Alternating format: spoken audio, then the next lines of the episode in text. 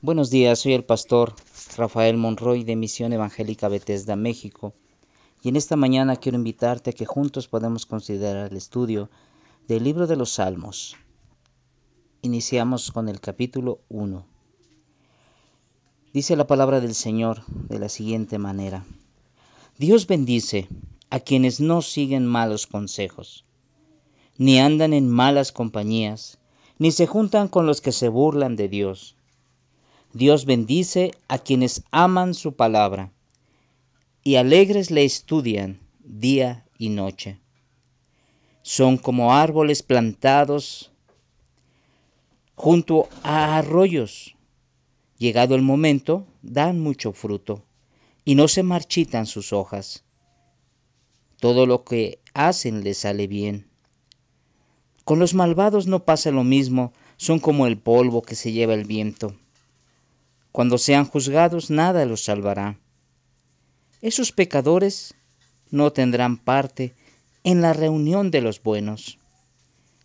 En verdad, Dios cuida a los buenos, pero los malvados se encaminan al fracaso. En este capítulo primero del libro de los Salmos, podemos encontrar cómo, cómo piensa Dios de acuerdo a su paternidad. Como un padre que cuida, como un padre que está atento, como un padre que corrige a sus hijos, pero que también un padre que, que compensa o que trae bendición para sus hijos. De esa manera es que Dios nos bendice a quienes no seguimos pasos de los malos consejos, a los que no andamos con malas compañías, a los que no nos juntamos con los que se burlan de Dios. Nota algo importante, hermano y hermana. Aquí el Señor nos está diciendo que Él nos bendice. Pero muchas veces nos podemos preguntar, ¿por qué Dios no me bendice? ¿Por qué yo siento que, que, Dios está ausente de mí, de mí, que no está cerca de mí? Tendríamos que revisar nuestra vida y ver si nosotros no estamos siguiendo malos consejos. Tenemos que revisar si no andamos con malas compañías o si nos juntamos con gente que se burla de Dios. Aquí es donde, donde el Señor en su gracia, en su amor y sabiduría, ha de mostrarnos a cada uno de nosotros cómo es que estamos caminando. Dice, Dios bendice a quienes aman su palabra y alegres a aquellos que la estudian, aquellos que la meditan de día y de noche.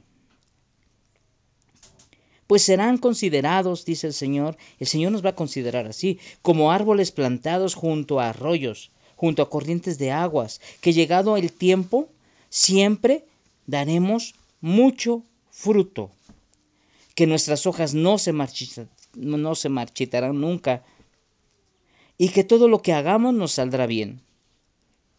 Pero así, ¿a quién? Pregunto nuevamente, ¿a quién le saldrán bien las cosas?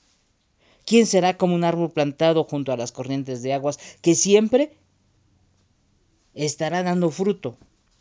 Si te das cuenta, hermano, nos, nos nos compara a esos árboles que están a la orilla del río, que siempre están verdes, que sus hojas nunca se secan, pero que además siempre dan fruto en su tiempo y abundante. A eso nos compara el Señor. Pero nos compara cuando nosotros estamos como esos ríos, junto, pegado y esto habla de una condición del corazón de nosotros respecto a Dios. A no estar separado de Dios, y no estar junto del Señor, a meditar en su palabra de día y de noche, estar considerando su palabra, a alejarnos de las malas compañías, de los que se burlan de Dios y de los malos consejeros.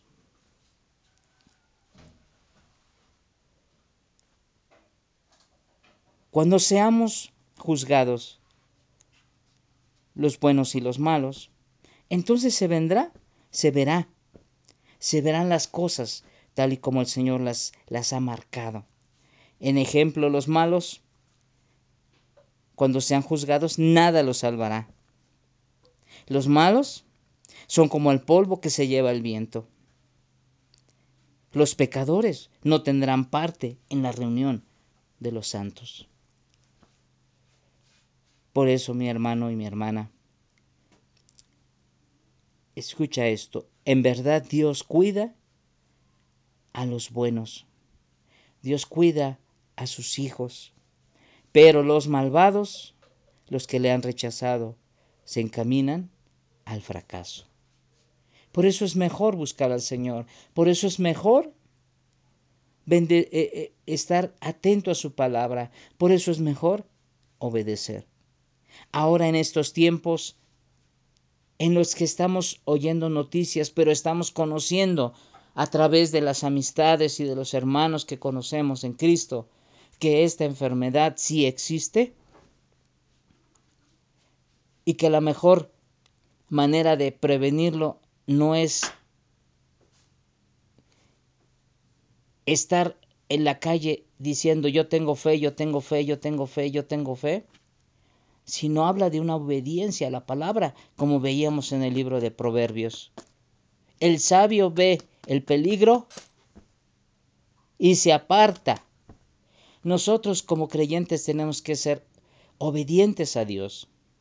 Esto no quiere decir que no prediquemos la palabra. Esto no quiere decir que nosotros estemos eh, eh, dejando de hacer lo que nos toca hacer como hijos de Dios. Pero son tiempos en que nos piden para precaución, no solamente de nosotros, sino de nosotros cuidar la vida de los demás. Porque si tú y yo, hermano, estamos contagiados y no tenemos amor, lo que vamos a hacer es, no nos va a importar y vamos a continuar visitando a todo mundo. Y eso es una falta de amor hacia los demás. No es para que te cuides, es para cuidar a los demás, porque tú no sabes si estás enfermo. A Dios gracias que nosotros tenemos las promesas del Señor a favor de nosotros como sus hijos. Pero el Señor nos dice algo. Si tú, si tú no sigues los buenos consejos y sigues los malos consejos, entonces Dios no nos bendice. Mucha gente está diciendo no existe y ¿qué hace? ¿Qué hace en medio de esta pandemia? Sigue viviendo normal, sigue juntándose normal, se apapachan, se abrazan, se besan, se conviven con todo el mundo y te dicen no pasa nada. Yo creo que tienes que abrir los ojos, hermano. Y no para escucharme lo que yo te digo, sino para preguntarle a Dios, Señor, ¿en esto seré rebelde? ¿O estaré siendo obediente a ti? Nada más considera, hermano, que si somos obedientes, vamos a recibir bendición, porque en la obediencia siempre hay bendición. Espero que, que con estas palabras yo no confunda tu corazón. El Señor quiere que nosotros tengamos fe, pero nuestra fe también está ceñida a que a, a unos principios importantes. No tentaremos al Señor nuestro Dios. Eso lo dijo Jesús, no tentarás al Señor tu Dios. Cuando el diablo le dijo, mira, haz, mira, te doy, mira, haz milagros. Debemos considerar importante esto, hermanos, que nosotros no debemos tentar a nuestro Dios en esta situación de crisis. Pero te digo algo, hermano.